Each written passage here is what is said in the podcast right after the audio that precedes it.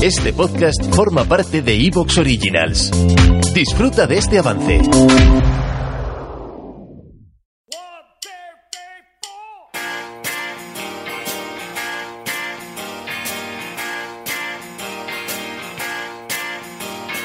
You,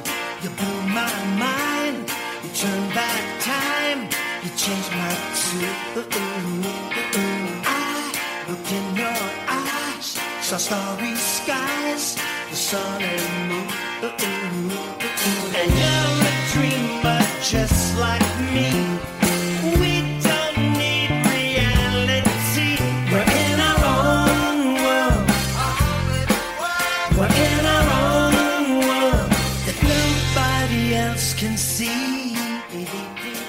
Hola, ¿qué tal? Muy buenas, bienvenidos a un nuevo podcast de Hablando de NBA, bienvenidos a un nuevo podcast de, en este caso, el Eurobasket 2022 y estrenamos hoy a un colaborador nuevo, Borja, muy buenas, o Di Borja, no sé cómo prefieres que te llamemos.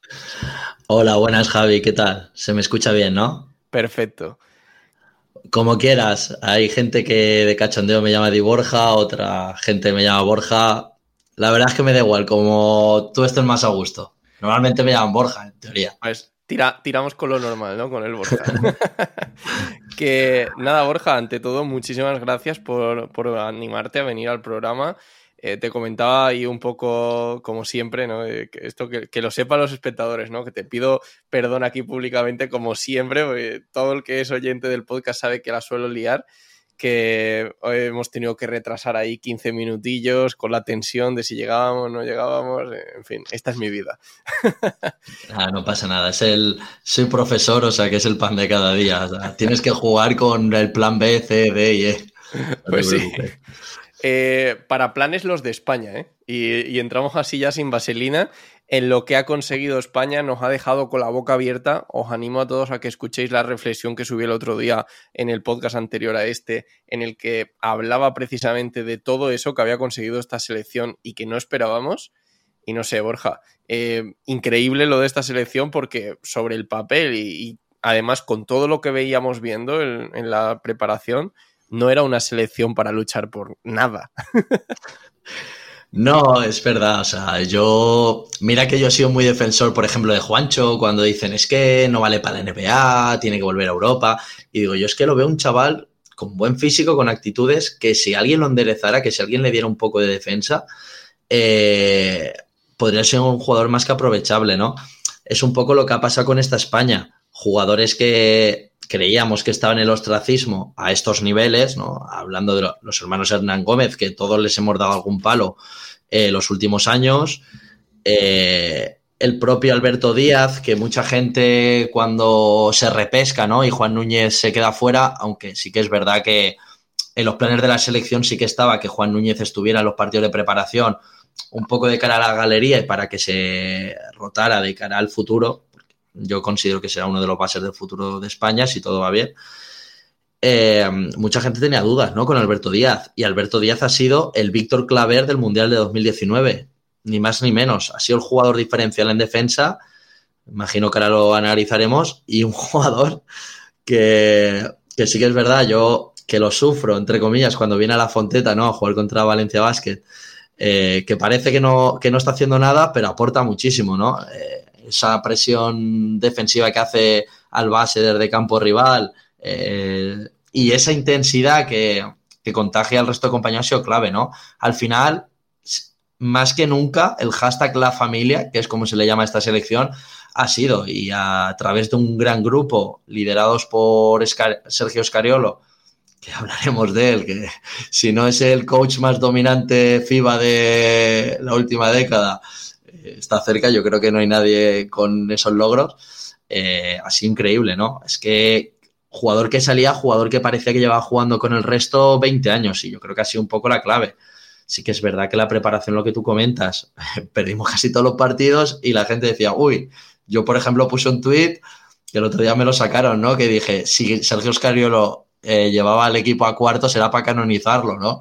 Porque era un poco escéptico con el resultado y viendo todo lo que se venía, pero bueno. A cuartos, ¿eh? Ojo, A cuartos, ojo y- ya, ya ha terminado ganando. Y al final me han troleado, pero bien troleado. Y ojalá me troleen toda la vida, ¿no? Al final, un Willy Hernán Gómez brutal, sideral y muy bien acompañado, porque al final el, el trío de exteriores de Unicaja, Brizuela, Jaime, bueno, Jaime ahora va a Tenerife, y Alberto Díaz eh, han sido muy buenos, ¿no? Decían, "Buah, en Unicaja, que el Unicaja está como tal, pues han sido más que aprovechables.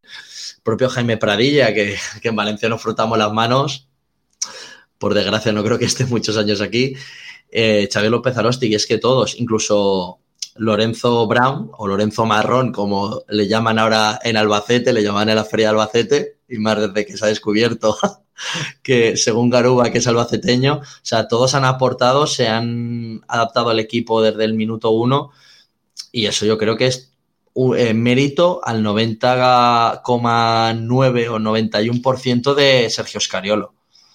Eh, es que al final, cuando el mismo entrenador consigue con la misma fórmula ganar, ganar, ganar y a través sobre todo de la defensa, es que al final eh, hay que darle el mérito. Todo el mundo le metimos paros a Esca- bueno, le metimos paros a Scariolo. Éramos un poco escépticos con el Scariolo cuando se nombró seleccionador, pero es que ha sido, vamos, ha sido brutal. Yo no sé cómo lo has visto tú, Javi, pero para mí es el torneo que más se disfrutó de la selección junto al Mundial 2019 y llevamos muchísimos años, de 2006, con, por fortuna, muchos triunfos de la selección, pero así de disfrutar, de sufrir y de sentirte parte de esta selección, yo creo que este Eurobásquet y el Mundial de 2019. Por las pocas expectativas, ¿no? Igual que teníamos. la- claro, es que han sido las más inesperadas, ¿no? Donde ya todos pensábamos que había pasado esa época gloriosa, la de la época dorada del baloncesto español. Y es que el otro día estaba repasando un poco números, cuatro de los últimos seis Eurobásquet, ese segundo mundial que fue totalmente inesperado. Es verdad que nos ha faltado como ese punch final en los Juegos Olímpicos, pero en, dominación del baloncesto europeo estamos sin duda pues como prácticamente podríamos decir los únicos dominadores del baloncesto europeo en, en baloncesto FIBA. Y eh, sobre todo lo que tú dices, ya estos dos últimos títulos, el Mundial y el Eurobásquet de este año, con esa sensación de que no éramos ni de cerca uno de los equipos, ya no te digo candidato a, ganar el torneo, sino ni siquiera probablemente a estar entre el podio, ¿no? Entre los tres medallistas. Y claro, te encuentras en esta situación donde empiezan a aportar todos los jugadores, como decías, ¿no? Esa, esa aportación de, de jugadores que de pronto, pues, por un lado, sí es cierto que todos pensábamos que pueden ser parte del futuro de esta selección, eh, otros no tanto, ¿eh? porque, por ejemplo, y, ahora hablamos un poquito más de- del tema de Lorenzo Brown, eh, tiene 32 años. La nacionalización ha sido realmente una cosa que no tiene pinta de que vaya a alargarse mucho más en el tiempo. Además, teniendo en cuenta, pues, por ejemplo, que en este, en este Eurobasket faltaba Ricky, que también era una baja importante, por la que él también buscó esa segunda opción, que que recordemos que Ricky fue el MVP del Mundial. Entonces, eh, digamos que se han dado ciertas circunstancias en este Eurobasket que entre lesiones, retiradas de jugadores claves, eh, que vinieran aquí jugadores con muchísima menos experiencia, e incluso, ¿por qué no decirlo? Y, ahora suena a, Bobo después del rendimiento que han tenido, pero eran jugadores con menos nivel y con, y con menos nombre, desde luego, que, que lo que estábamos acostumbrados. Y si a todo eso le añadimos que se estaba hablando, por ejemplo, de si era el mejor Eurobasket de la historia, que, no sé qué opinas tú de eso, eh, por el tema de pues que estuviera Jokic, que estuviera Giannis, dos MVPs de las finales, eh, perdón, de la NBA, bueno, en el caso de Giannis de las finales también, el tema de Luka Doncic, ¿no? Que además llegaba como los vigentes campeones y también ha sido una, dentro de lo que cabe, una sorpresa negativa.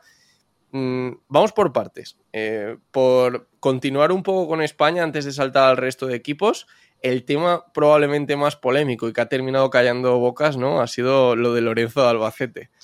Eh, ¿Qué opinas tú de esa nacionalización express de un base que es verdad, y ahora hay que darle todo el mérito de ello, a Sergio Scariolo? Era muy de su gusto, lo tuvo los Toronto Raptors, le, era un jugador con el que tenía contacto y él pensaba de verdad que podía aportar lo que finalmente hemos visto que ha terminado aport aportando y que yo ya en el podcast anterior pedí perdón porque fui uno de los que desconfió de esa nacionalización. Sí, bueno, yo, también tendría que pedir disculpas, ¿no? Porque yo bueno, como no veía mucho chance a España este Eurobasket, o sea, yo no me voy a esconder, yo ahora no me voy a subir, o sea, soy el más feliz de la tierra, el domingo fui la persona más feliz de la tierra con la victoria de España, ¿no? Pero sí que es verdad que cuando nacionalizaron a Lorenzo Brown, una de las críticas que hice fue que qué rápido lo habían nacionalizado, ¿no? Cuando hay tanta gente que la busca y tarda tantos meses y, tantos años en obtenerla. Y lo segundo es que no entendía por qué no iba Juan Núñez. Después de bueno, su papel en, el Eurobasket sub-20, creo que fue. Creo que fue en el Eurobasket sub-20 en el que fue MVP. El papel, además que se le antojaba, ¿no? Dentro de todo eso, de esa renovación de España, tenía todo el sentido del mundo que un joven como Juan Núñez se fuera metiendo en dinámica. Claro, yo este Eurobasket sinceramente creía que era un aprendizaje de los más jóvenes, que junto a Escariolo, pues era un poco ir moldando lo que sería lo que tú dices, los, los próximos años, ¿no? Ese, ese bastón de oro que llamo yo, ese relevo de oro, ¿no? De esta generación, para mí sería irrepetible, pero bueno, nunca se sabe, ¿no? Hay, mira Nadal con Alcaraz, ya tenemos un número uno y parece que Nadal y aún no se ha ido. Eh, pero bueno, yo fui crítico porque yo quería llevar a. O sea, yo quería llevar, yo no soy seleccionador. Eh, yo, confiaba en Juan Núñez. Borja, te entendemos, todos tenemos un seleccionador de. Sí, sí, todos. En todos los deportes todos, todos entendemos de todo, ¿no? Y, y al final me ha callado la boca, sobre todo la actitud de. ¿Te está gustando lo que escuchas? Este podcast forma parte de Evox Originals y puedes escucharlo completo y gratis desde la aplicación de Evox. Instálala desde tu store y suscríbete a él para no perderte ningún episodio.